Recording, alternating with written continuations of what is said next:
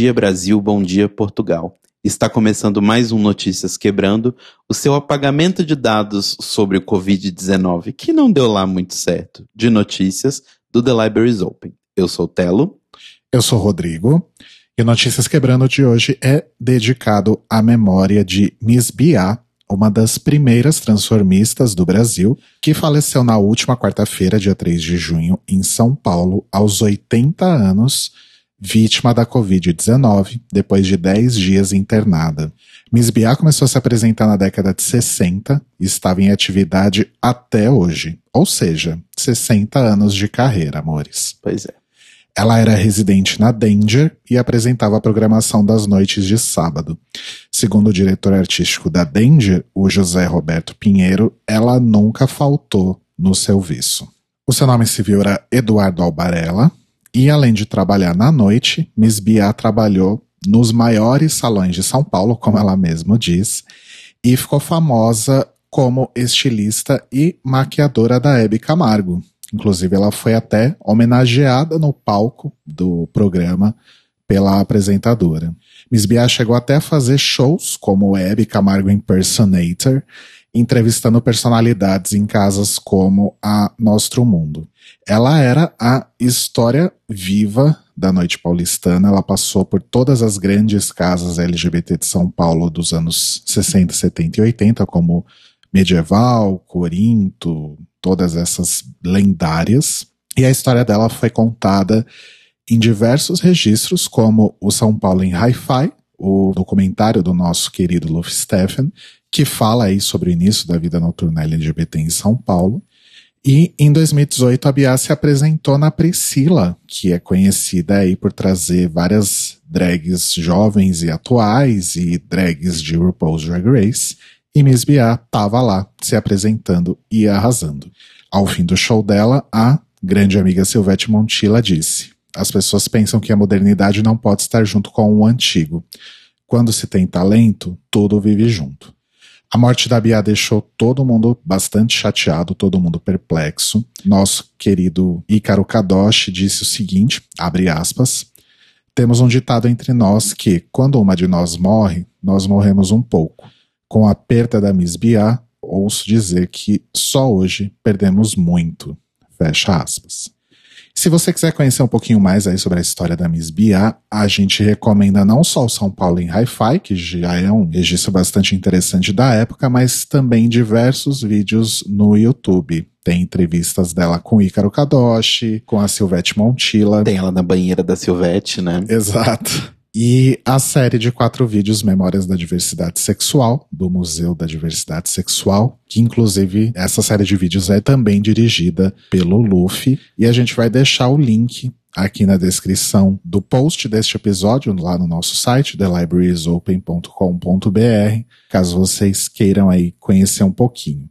A gente vai deixar agora aqui um trechinho do áudio desse vídeo para mostrar para vocês como as coisas eram na época em que a Bia começou na noite e como pessoas como ela foram fundamentais e importantes para que a gente pudesse ter um mínimo de liberdade de sermos quem somos hoje. Tudo era proibido, né? Como hoje tudo é liberado, mas uh, no sentido geral é tudo proibido, né? Por exemplo, nós quando, quando eu comecei a trabalhar no Lavian Rose, que foi a primeira boate que teve o primeiro show gay, né? Uh, parou a, a Major Sertório, parou, parou o trânsito, parou tudo. Foi uma, uma coisa, um fato inédito em São Paulo, né? Porque nunca tinha havido show uh, de transformista em lugar nenhum. Então parou a boate, parou tudo. E ia o pessoal da sociedade aí passou a frequentar, por exemplo, essas casas que funcionavam para ver alguma coisa diferente, né? Que éramos nós. E a gente não tinha condição de chegar montada assim. Tinha que ir de cara pintada no máximo e a peruca na mão, né? Se punha na cabeça, era prostituição, já era presa. Então a gente levava a peruca, punha na hora, punha lá e se montava e fazia o show. E a roupa? Ia de vestido? Não, vestido de homem, né? De homem com peruca na mão. Força aí para os familiares de Miss Bia e força para nós enquanto comunidade que a gente continue em frente. fazendo ela se sentir muito orgulhosa de onde Exato. ela estiver. Sentiremos muitas saudades. Era um grande ícone para todos nós, inclusive na época que a gente estava fazendo entrevistas com drags lá nos primórdios do The Libraries Open, que a gente fez Ícaro, Márcia, Alexia Twister, um dos, dos nossos objetivos era, de fato, fazer uma entrevista com a Bia também. Acho que a gente até chegou a falar com o Ícaro para meio que agitar o contato, mas fomos atropelados por inúmeras temporadas de RuPaul's Drag Race e mudanças de formato nossas aqui. Infelizmente não tivemos essa oportunidade, mas de fato existem vários registros aí para vocês poderem conhecer um pouquinho da Bia, que agora realmente virou aí uma grande lenda, né? E agora, pra gente falar algumas notícias boas, que vão ser escassas hoje, mas temos notícias boas.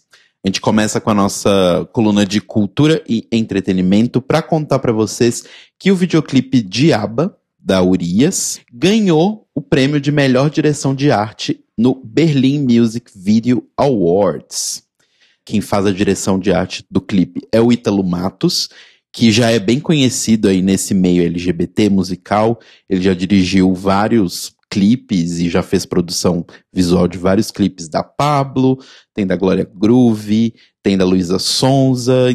E ano passado, esse clipe da Urias já tinha vencido o Music Video Festival Awards aqui em São Paulo. Né? E agora ela venceu My Chemical Romance, venceu Dua Lipa, venceu todo mundo lá no prêmio em Berlim. Então, parabéns para Urias. Para quem não conhece o trabalho da Urias, tá há bastante tempo, eu acho que já na carreira.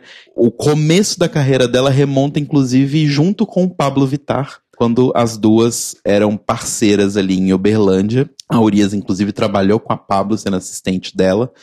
E aí depois foi para o estrelato e agora está indo cada vez mais longe. Então, parabéns para modelo maravilhosa, cantora incrível, Urias. Você merece o mundo. Arrasou, tombou até a Dua Lipa. Exatamente. Porque tombar o My Chemical Romance, acho que qualquer um consegue, mas a Dua Lipa... Pois é. E falando de pessoas maravilhosas pretas ganhando prêmio e arrasando, quer dizer, ainda só indicadas, mas estamos chegando lá. O Chute Gatua, que é o menino que interpreta o Eric Effiong naquela série Sex Education Amo. da Netflix. Ele foi indicado para um BAFTA de melhor performance masculina em programa de comédia e vai concorrer com alguns outros atores como o Jamie Demetrio, o Youssef Kirkou e o Gus Kahn. Outras indicadas são a série Euphoria da HBO, que ainda não assisti, mas todo mundo fala muito bem. A Judy Comer, que tá indicada para melhor atriz pelo papel dela em Killing Eve. Não sei por que alguém premiaria a segunda temporada de Killing Eve, mas enfim, choices. Que montanha russa, né? A primeira temporada é tão lá em cima, a segunda só cai, É. cai, cai. Mas enfim. E também, olha só, ela mesma, Dona Ru Paula, com o seu Drag Race UK, está indicada para melhor reality show. E Então tá aí a RuPaul concorrendo a mais um prêmio.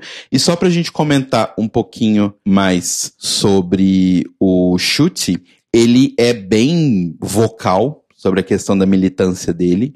Inclusive, ele deu uma entrevista para Gay Times quando ele esteve ano passado na parada do orgulho Pride Black em Londres, falando o seguinte: nós precisamos ver todos os tipos de amor representados em tela.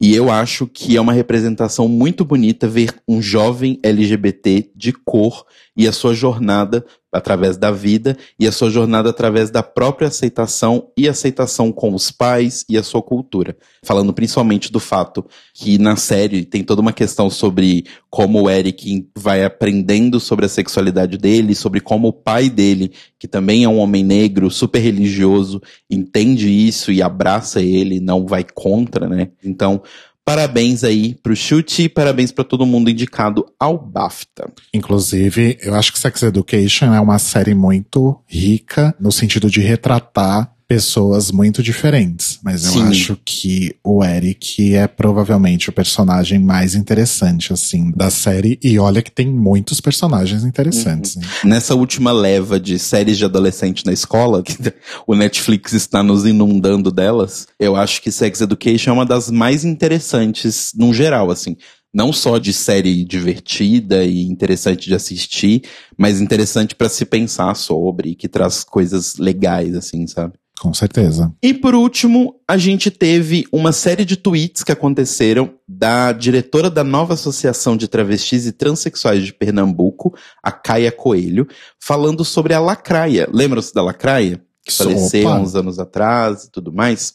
A Caia contou no Twitter dela que em 2016 ela lembrava da Lacraia super alegre e foi fazer uma entrevista com a mãe da Lacraia e ela disse que a Lacraia era extremamente triste. E aí ela foi pesquisar sobre a vida da Lacraia e descobriu tudo que ela já tinha feito na vida, ela já tinha trabalhado como camelô, já tinha trabalhado como cabeleireira, e aí ela conta muito sobre quais foram os momentos que a Lacraia sofreu um preconceito direto na TV, assim, e sendo sempre disfarçado de forma de comédia ou humor e deixando bem claro sobre como a vida da Lacraia não era maravilhosa e principalmente pelo fato de ela ser uma mulher trans e ser uma mulher negra. Então é bem legal essa thread, a gente vai deixar o link da thread para vocês poderem ler. A Kaia falou bastante coisa, eu acho que não dá nem pra gente resumir aqui, mas é muito legal para conhecer um pouco mais de uma artista LGBT que se foi e a gente infelizmente não conseguiu dar valor para ela enquanto ela estava em vida. Né? Pois é, né? Ela era vista como um alívio cômico, assim. Exato. Como que era o nome do MC? Serginho. MC Serginho. É, então, e o que mais impressionante que fala assim é que tipo a relação entre o Serginho e ela apesar de tudo que poderia talvez parecer, era uma relação até assim, saudável, sabe? Profissional e tal. Olha. Só que a Lacraia nunca teve o mesmo respeito profissional que o Serginho tinha, por exemplo. Não, não. Né? Ele era o artista, ela era, infelizmente, a palhaça que estava do lado. Exato. Eu não sei se você sabe disso. Eu e o Roba temos uma foto com a Lacraia. Ah, eu não sabia. Uma vez que a gente tava no Rio, ela tava na praia. E aí a gente foi tirar uma fotinha com ela. Eu vou ver se eu acho para publicar em algum lugar. Arrasou. Agora vamos para duas dicas muito importantes e muito interessantes. A primeira é que desde o dia 4 de junho e seguindo aí até o dia 17 de julho, tá rolando a série de lives Avivamento Positivo no Instagram do Louca de Efavirens que é um coletivo criado para desconstruir o senso comum em torno do debate sobre HIV e AIDS e pautar os direitos das pessoas que vivem com HIV e AIDS dentro de uma perspectiva que considera os recortes sociais, como raça, gênero, classe social, sexualidade, entre outros, e as condições estabelecidas pelas políticas públicas desenvolvidas para as PVHA pelos órgãos competentes do Estado, conforme diz o manifesto do movimento lá no site da Agência AIDS. Alguns dos temas dessas lives são: no dia 11 de junho, travestilidades e as estratégias coletivas na pandemia Covid-19. 2 de julho, Folhas e Silêncio, sobre adesão aos antirretrovirais em tempos de quarentena. E 9 de julho, A Solidão de Si, Narrativas Travesti. Entre várias outras lives aí, com várias pessoas engajadas nesses movimentos interseccionais. Então, a gente vai deixar o link aqui na descrição do episódio também para o Instagram, lá do Louca de Favirens. Deem uma olhada lá no calendário e prestigiem e compartilhem aí também essas lives e esse conteúdo. Arrasou. E está disponível no Twitter uma iniciativa maravilhosa que é o perfil Monabot. A descrição do perfil é: primeiro bot a acompanhar o trâmite de projetos de lei de causa LGBTQI, nas assembleias legislativas, em breve Câmara e Senado. O tweet fixado diz: Olá! Para quem ainda não me conhece, eu sou a Mona e fui desenvolvido para publicar aqui no Twitter sempre que um novo projeto de lei da causa LGBTQI, entrar em tramitação ou sofrer alteração. As informações que eu compartilho aqui são retiradas dos portais das casas legislativas. É realmente muito interessante da gente seguir e acompanhar tudo o que está acontecendo, né? Então, um tweet mais recente, por exemplo, diz que é o formato normal, né? Em tramitação, Paraná, PL 319-2017. Dispõe sobre as penalidades a serem aplicadas à prática de discriminação em razão da orientação sexual. Acompanhe o andamento e o link da PL. Isso é bem útil. Isso é muito útil, é um agregador de conteúdo, digamos assim, extremamente importante e relevante para a gente ficar de olho aí no que está acontecendo. Então sigam lá, Monabot no Twitter, é M0NABot. E o Monabot vai ser bem útil para vocês daqui para frente, porque agora a gente vai entrar no Manicômio Brasil que hoje está não só tenso, como está legislativo, eu diria. Para começar, nessa última segunda-feira, o Ministério Público de São Paulo instaurou um inquérito civil contra o deputado estadual Douglas Garcia, adivinha de qual partido? Bom, talvez ele seja sem partido como presidente, não? Não, ele ainda é do PSL de São Paulo. Ah, olha só.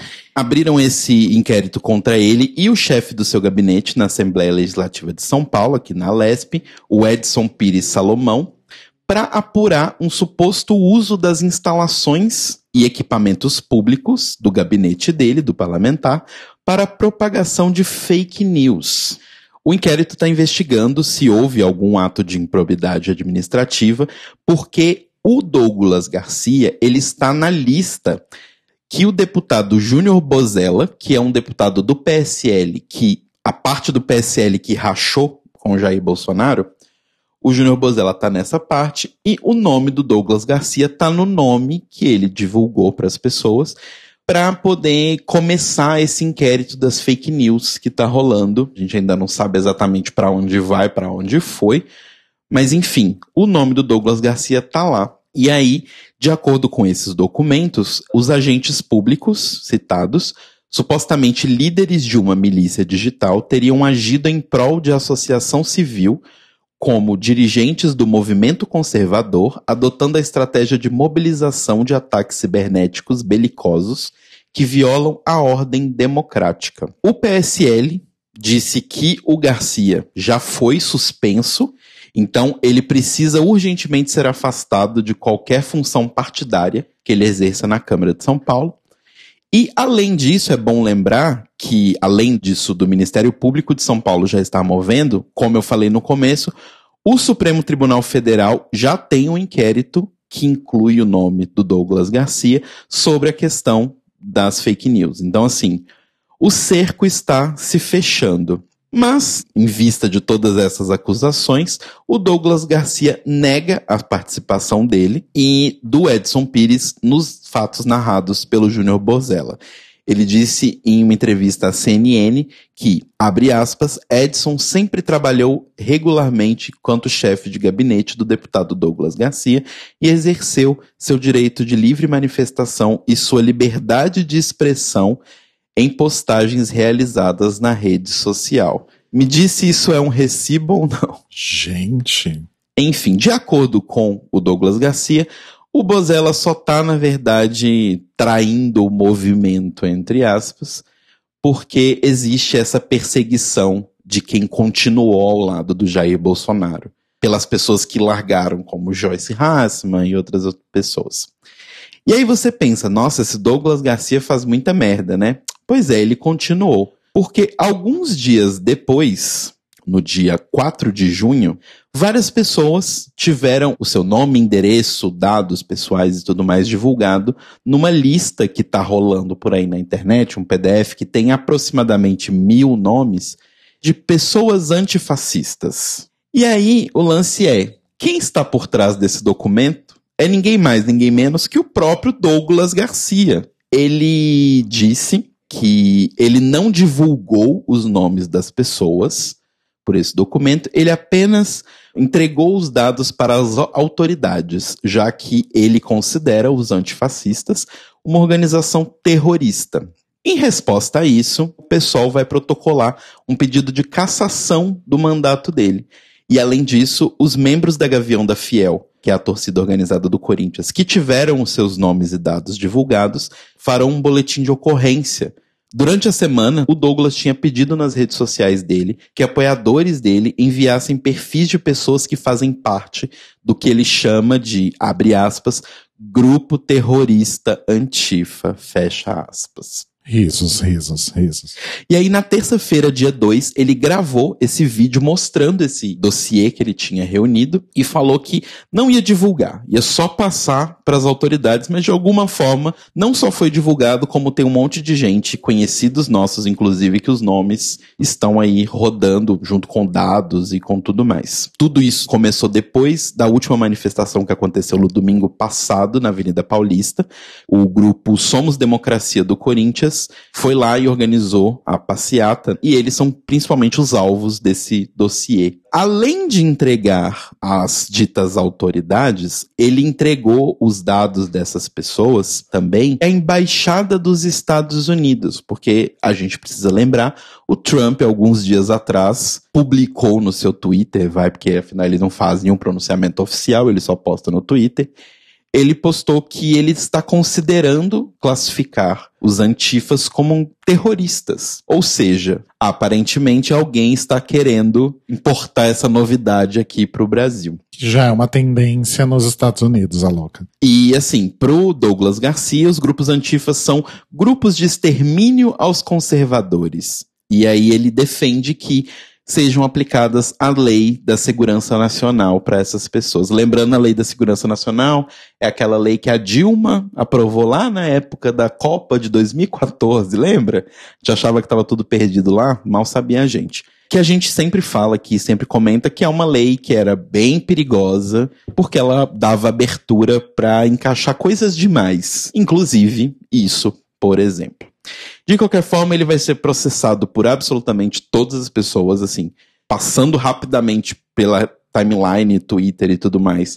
A gente já tem pelo menos cinco pessoas civis que vão processar o Douglas Garcia, mais esses processos aí que ele vai tomar da torcida organizada do Corinthians e também o processo de cassação que o pessoal pediu na Câmara dele. Gente. Então, assim, Soma-se isso mais ao fato dele estar sendo investigado não só pela própria Câmara de São Paulo pelas fake news, mas também pelo Supremo Tribunal Federal, a gente espera que muito em breve Douglas Garcia vá se fuder de forma grandíssima e maravilhosa. Então, por mais que a notícia seja ruim, a gente pode esperar que vai vir coisa boa disso aí. Vamos acompanhar, porque, né? Mas é impressionante como uma pessoa pode fazer tanta merda em uma semana, não é verdade? Mais uma semana no Brasil. É. E continuando a semana do Brasil, contrariando o que o STF já tinha decidido, vamos lembrar sempre que decisões do STF são decisões que são abrangentes, você não pode ficar criando leis para ficar mudando decisões do STF, mas contrariando isso, um deputado, adivinha de qual partido? Ai, dessa vez eu não vou errar. Aliança pelo Brasil, a louca, né? Aquele, aquele partido que não existiu. Não, PSL mesmo. Só que dessa vez do Paraná. O deputado Felipe Barros, que obviamente é da parte do PSL que ficou do lado do Jair Bolsonaro, que é bom lembrar sempre, não está mais no PSL, tá? Mas enfim.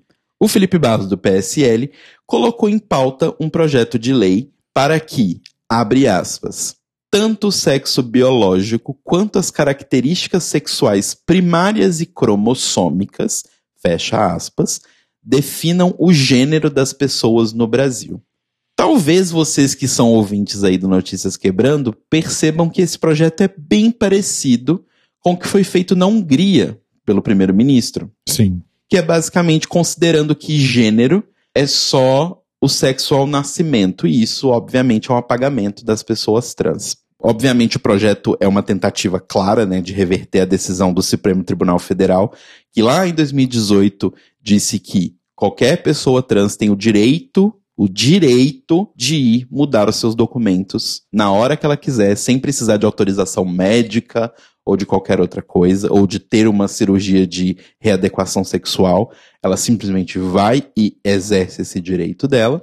Mas aí ele foi lá e criou essa bosta desse projeto para tentar mudar as coisas. A consulta pública que foi aberta a partir desse projeto de lei entrou em votação. A gente vai deixar o link para vocês poderem votar. Você pode votar se você concorda totalmente, concorda a maior parte, indeciso, discordo da maior parte ou discordo totalmente. O resultado parcial da pesquisa até agora, às 8 da noite do sábado, dia 6 de junho, é 95% das pessoas que votaram discordam totalmente da proposta, o que é uma notícia simplesmente maravilhosa para mais um tapa na cara do mocinho. E se ainda não tivesse tido tapas o suficientes na cara do Felipe Barros, o Pedro Vitor Seródio de Abreu, que é estudante de Direito da Universidade Estácio de Sá, publicou um texto no site Jus Brasil, basicamente destruindo e mostrando por A mais B, para quem não entendeu, é imbecil, qual é o problema e a institucionalidade deste projeto de lei do Felipe Barros. Nota do editor. Onde o Telo disse institucionalidade, leia-se inconstitucionalidade, ou seja, aquilo que está em desacordo com a Constituição Federal do Brasil. Então ele explica por A mais B o porquê esse projeto não devia nem ter entrado para votação, mas já que ele entrou, o porquê ele não faz o menor sentido em ir para frente. É um texto longo, mas vale bastante a pena vocês lerem. Ele divide bem explicado juridicamente porque é completamente inconstitucional esse projeto de lei. Por mais que tenhamos tido uma semana bem ruim aqui no Brasil, os tapas na cara estão sendo dados e a gente espera que as coisas melhorem. E por último, só para a gente fechar, para a gente não se esquecer, talvez vocês tenham reparado pela nossa introdução aí do programa, que o governo brasileiro tirou na sexta-feira, dia 5, o site do Ministério da Saúde que faz o acompanhamento do Covid-19 do ar. E aí ficou mais ou menos aí umas 12 horas fora do ar. E aí o site voltou, só que agora ele não informa o número total de mortos ele não informa o número total de casos recuperados, ele não informa o número total de casos, ele informa apenas os dados das últimas 24 horas. Ou seja, não temos mais informações vindas de um órgão oficial do governo do Brasil, que deveria trabalhar para brasileiros e não para o presidente, informando quantas pessoas no Brasil estão curadas no total do coronavírus, quantas pessoas estão com o vírus em si e quantas pessoas já faleceram. E, com base nisso, nós fomos simplesmente retirados de vários acompanhamentos globais que estão acontecendo da pandemia. Tem universidades que estão fazendo esse acompanhamento global de como está o coronavírus, e o Brasil foi de terceiro lugar mundial para sem colocação, porque nós simplesmente não temos mais os dados totais, a gente só tem dados diários da pandemia. Se isso não é tentar tapar o sol com a peneira, eu não sei mais o que é. Isso pode ser considerado como um ato de censura também, né? Sim, não, isso não pode ser considerado. Isso é um ato de censura. Porque são informações que são sensíveis e que interessam ao povo brasileiro. O povo brasileiro tem direito a ter essas informações. Eu acho sempre importante nesses momentos a gente lembrar de uma coisa muito básica que a gente às vezes esquece, porque tantas pessoas fazendo merda com o nosso dinheiro, mas assim, os impostos que você paga em absolutamente todos os bens e todos os serviços que você compra, que você adquire, são impostos para pagar justamente este levantamento de dados. Certo. Então, você, enquanto brasileiro, tem total direito de saber. De acordo com o Bolsonaro, esses dados não eram interessantes à população, do ponto de que eles assustavam a população e não mostravam a real situação. Eu não sei de onde ele tirou isso, provavelmente do cu dele, mas é isso. Isso sim é censura e é só mais uma de várias que estamos somando aí. Temos mais notícias ruins no Brasil, mas por enquanto, essa semana, o Manicômio Brasil está fechado. E agora uma notícia internacional que é escabrosa. Eu acho que não tem uma outra forma de definir essa notícia. Isso aconteceu em Bogotá, capital da Colômbia, no final de maio, no último dia 29.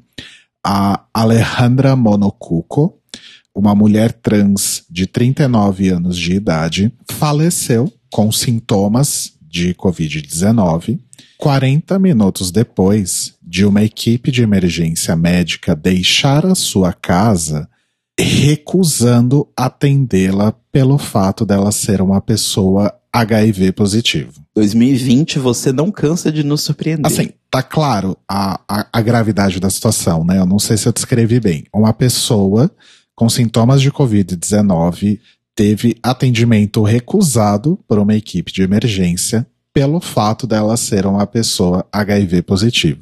Eu tô só repetindo, porque às vezes não sei se ficou claro, porque é escabrosa. E faz parecer que a gente voltou para 1990, né? É escabrosa a notícia. Eu amo essa palavra, fazia tempo que eu não usava. Infelizmente estou usando agora. A Alejandra morava no bairro de Santa Fé, em Bogotá, e ela era uma trabalhadora do sexo. 40 minutos depois de ter o atendimento recusado, ela faleceu. E somente depois de 15 horas é que uma ambulância retornou para levar o corpo para os procedimentos padrões. Segundo a Juliana Salamanca, de uma rede local Transcommunity, quando o staff da ambulância foi informado que ela tinha HIV, eles deram um passo para trás e disseram que não devia ser nada de grave. Ela disse que o staff da ambulância pareceu bastante alarmado e que a atitude deles de dar os primeiros socorros ali, iniciar o atendimento, se transformou completamente quando eles receberam essa informação de que ela era HIV positivo. O secretário de saúde de Bogotá, o Alejandro Gomes, publicou um tweet no dia 31 de maio, dois dias depois do falecimento da Alejandra, dizendo que ele pediu uma investigação sobre esse caso, que ele disse que é algo que nos machuca e nos preocupa. Calma que vai ficar pior, porque agora entra o momento gaslighting, né? Aquele momento que fala, não, peraí, você tá querendo dizer que o quê? Que eu sou louca? Porque o que que eles estão dizendo? Eles estão dizendo que a Alejandra morava com uma mulher que teria assinado uma documentação dizendo que a Alejandra recusou o tratamento. Só que assim, obviamente todas as lideranças trans do país estão debatendo isso, falando que é absurdo e pedindo uma comprovação. Ela assinou um documento? Cadê esse documento? Cadê o documento, Telo? Pois é, ninguém achou. Aparentemente queimou. Não existe até o momento nenhum documento sobre isso. E até o momento em que nós gravamos esse programa no sábado, a Cláudia Lopes, que é prefeita de Bogotá e é a primeira prefeita mulher, e além de ser uma mulher, ela é lésbica, não havia comentado nada sobre esse assunto mais de uma semana depois. Então, quando a gente acha que as coisas não podem passar do fundo do poço, vocês assistiram o filme O Poço? É aquilo. E vamos agora para o Boletim Greg Race, edição meteórica, para a gente contar que durante essa semana, durante as repercussões do assassinato do George Floyd, de todas as manifestações, não só manifestações presenciais, mas também manifestações digitais e midiáticas, tem muita gente aí tomando aí algumas ações para tentar contribuir de alguma forma com esses movimentos. E RuPaul's Drag Race e a of Wonder, por meio dos seus canais sociais, estão, abre aspas, provendo fontes de pesquisa antirracistas para conscientizar e envolver mais os fãs na discussão. Fecha aspas. Isso é uma adaptação do que está no tweet de RuPaul's Drag Race, que eles só deram um screenshot e publicaram no Instagram também. Os perfis estão divulgando uh, perfis de twitters de organizações contra o racismo. E durante a exibição do primeiro episódio de All Star 5, na última sexta-feira, ao invés da World of Wonder publicar no Twitter os famosos GIFs que estragam o episódio todo para quem ainda não viu, publicou dicas de filmes, séries, podcasts e outras fontes aí para entender o racismo, digamos assim, e também publicou links para petições e outros tipos de manifestações digitais que você pode assinar. Eu acho um movimento interessante, porque inclusive ele ressoa com o que as próprias queens que já passaram pelo programa e que estão na temporada vigente em exibição estão fazendo nos seus perfis pessoais também.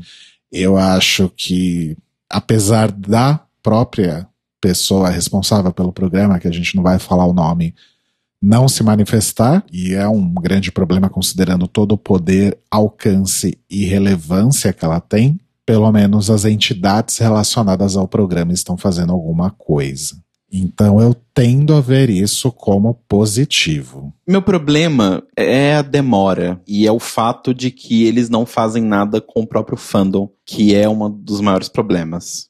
Você diz de tomar uma atitude Exato, mais... exato, sabe? Porque assim, eles dizem que realmente estão tentando provocar essa conscientização maior e envolvimento maior. Mas o que você diz é que talvez falta também um pouco de uma ação mais efetiva para condenar ataques racistas e afins dentro do fandom. Exato. Tipo, coisas que você encontra se você entrar no, nos perfis oficiais de Drag Race é pessoas sendo racistas com as queens e essas pessoas não são bloqueadas. As, não adianta só falar. Eu acho que o que mais tá ficando claro de tudo isso que tá acontecendo agora, depois do George Floyd, que explodiu, isso que já tá entalado na garganta das pessoas há muito tempo, é que o nosso trabalho enquanto pessoas brancas não é tipo só falar que a gente não é racista e falar Black Lives Matter, sabe? Uhum. É realmente tomar uma atitude e fazer alguma coisa no que você pode, sabe? Sim. E eles são pessoas que podem, eles têm dinheiro.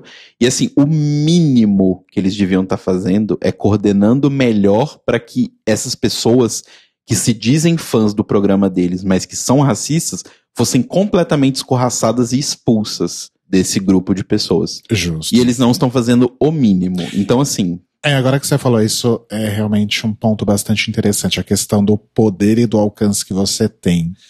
Porque eu acho que é ok, vou dar um exemplo bem próximo aqui. O Gui Gonçalves, que é nosso apoiador, que tá sempre conversando com a gente no grupo do Telegram, ele fez uma série de posts incríveis no Instagram dele, fazendo justamente isso, recomendando filmes, obras, artistas, produções de pessoas negras, né? E eu achei uma iniciativa muito legal e que eu acho que é realmente uma iniciativa que cabe dentro desse nosso núcleo, sabe? Nós somos pessoas que temos um alcance limitado, digamos assim. Agora, talvez realmente uma produtora de programas de TV pudesse realmente ir muito mais além do que falar, assiste esse filme e leia esse livro. É isso? uhum, exato. Faz sentido. Vamos acompanhar e ver como que continua aí esse posicionamento das entidades envolvidas com o RuPaul's Drag Race. E eu tinha mencionado sobre as queens, então as queens de All Star 5 especificamente estão divulgando no início da temporada e a sua participação na temporada, mas falando um pouco mais de como a estreia da temporada nesse momento específico é importante não como forma de entretenimento, mas também como uma forma de inspirar e envolver pessoas na luta contra o ódio e a violência. E um dos maiores statements nesse sentido que foram publicados aí na semana passada foi o da Checolé, que fez um post no Instagram, em que ela fala como, de certa forma, ela se sentiu um pouco culpada, digamos assim, um pouco preocupada, talvez, de celebrar o início da temporada e a participação dela no meio de uma discussão tão mais importante acontecendo ao mesmo tempo.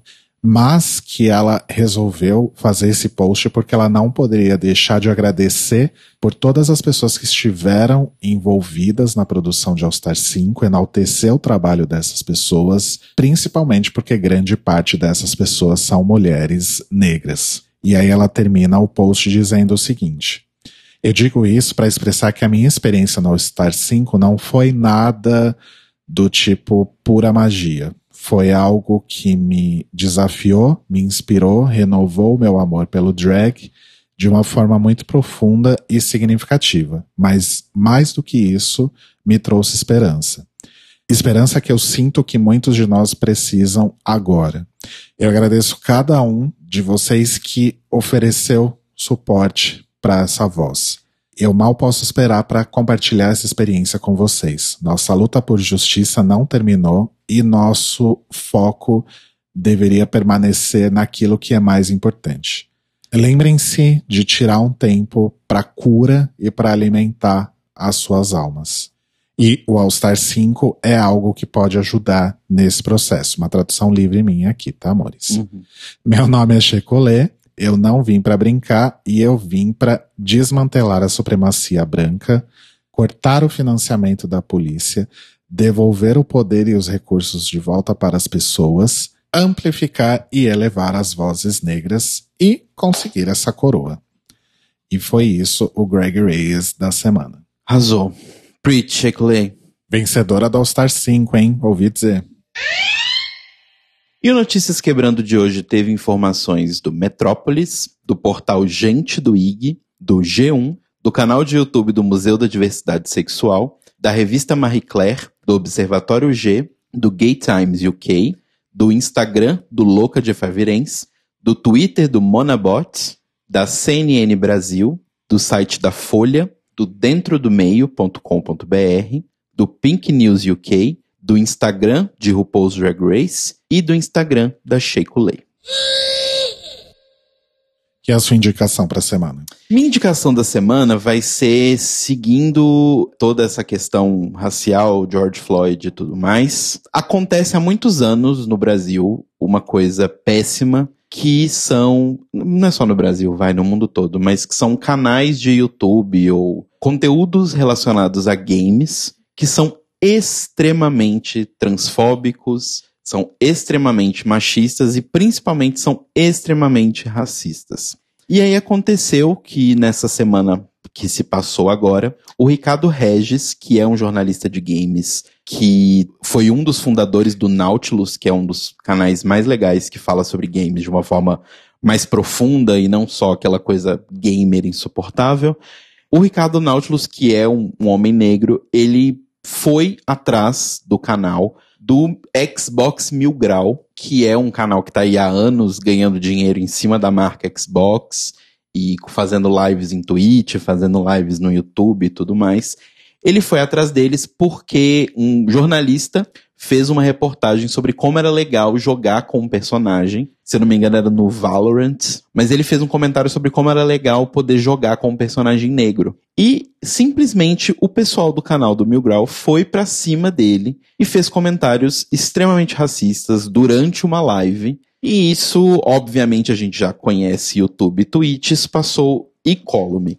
E aí o Ricardo ele não permitiu que isso acontecesse e ele foi a principal pessoa que encabeçou aí um movimento de começar a reportar esses vídeos e denunciar o canal do Mil Grau, tanto para Twitch quanto para a própria Xbox, porque vamos lembrar eles carregam aí a marca Xbox para cima e para baixo. E aconteceu que funcionou. Várias pessoas fizeram denúncias, eu consegui fazer denúncias, indiquei também, outras pessoas fizeram, várias pessoas grandes se uniram ao Ricardo e conseguiram o canal da Twitch do Mil Grau. Inicialmente ele tinha sido fechado por 15 dias, mas agora aparentemente ele foi banido mesmo. E no YouTube, o YouTube apagou todos os vídeos que eles já fizeram e aparentemente está no processo aí de deletar o canal, mas né, o YouTube a gente sabe que é uma plataforma bem complicada para quando não é pessoas LGBT simplesmente fazendo um vídeo sobre absolutamente qualquer coisa e aí o YouTube vai lá e derruba. E além disso, o Ricardo também conseguiu fazer com que a própria Xbox fosse atrás da Xbox Brasil para obrigar o Mil Grau a tirar a Xbox do nome deles porque a Xbox Brasil nunca tinha feito absolutamente nada sobre todas as denúncias que já tinham sido feitas sobre o canal. As do Ricardo não foram as primeiras, mas ele ainda bem conseguiu ser ouvido e conseguiu fazer esse movimento gigantesco. Então, minha indicação de hoje é conheçam o trabalho do Ricardo, vão lá, entram no Nautilus Link no YouTube para conhecer o canal que ele fundou e conheçam também o trabalho dele em si, que hoje em dia ele trabalha como editor na Gaveta Filmes e faz um trabalho incrível lá. E também ele participou de diversos podcasts do Overloader, que eu já indiquei aqui, já participou do Jogabilidade também. Tem vídeo deles com jogabilidade. Sempre que tem a E3 todo ano, eles fazem o Overnautibilidade, que juntam os três canais para poder acompanhar a E3. Então, assim, acompanhem o trabalho do Ricardo e não permitam que, um, pessoas que têm a atitude incrível que ele teve sejam caladas. Dois, não permitam que essas pessoas fiquem sozinhas nessa luta, porque é extremamente cansativa. Eu não imagino o quão exausto ele tá de tudo isso.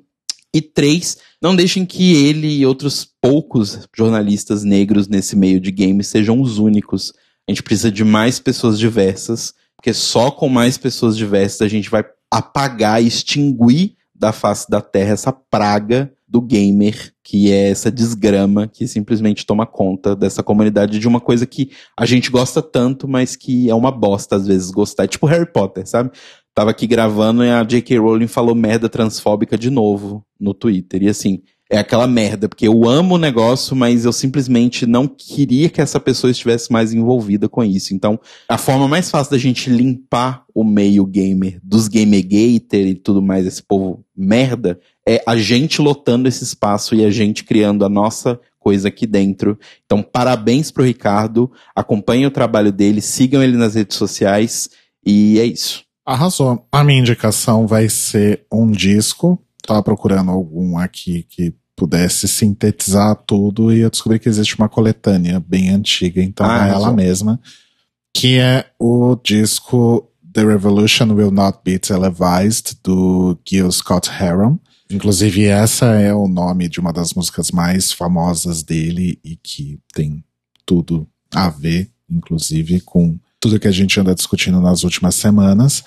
Ele é um músico, poeta que influenciou basicamente todo mundo que fez rock, R&B, hip hop e funk nos anos 70, ou pelo menos todo mundo da comunidade negra ali da região de Nova York. Apesar dele não ser muito conhecido, mas é realmente uma obra muito interessante e existe uma coletânea dos três primeiros discos dele que inclui essa música também, que dá nome à coletânea, que acho que pode ser um bom início aí, para se jogar um pouco na obra dele e conhecer aí artistas diferentes, que não são tão mainstream. Então, a dica é o Gil Scott Heron com The Revolution Will Not Be Televised.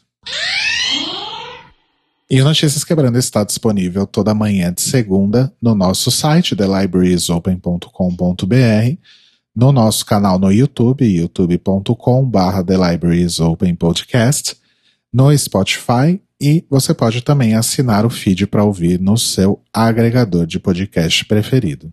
E se você quiser expor um racista ou uma TERF ou até mesmo um gamegater, você pode mandar um e-mail para contato@thelibrariesopen.com.br ou entrar no nosso site thelibrariesopen.com.br ou no nosso canal de YouTube, youtube.com barra The Libraries Open Podcast e deixar o seu comentário no post deste episódio.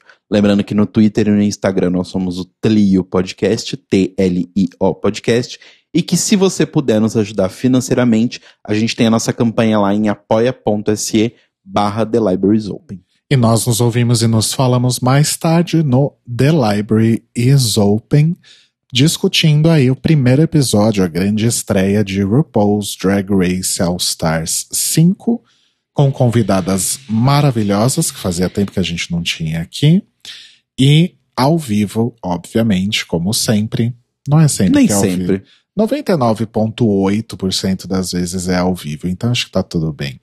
Às 21 horas, no horário de Brasília, ou uma da manhã, horário de Lisboa. Esteja com a gente então ao vivo no youtube.com barra The Libraries Open Podcast e força para encarar mais uma semana, amores. Pelo menos essa semana tenho. Ah, inclusive isso é muito triste, né?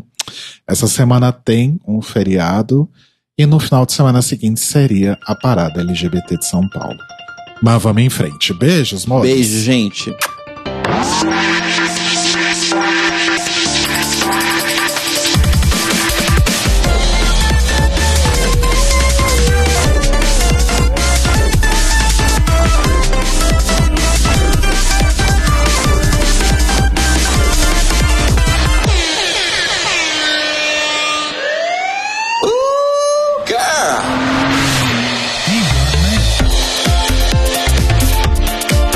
Esses são os nossos queridos apoiadores que nos ajudam a fazer do Tlil um podcast cada vez melhor por meio da nossa campanha no Apoia-se.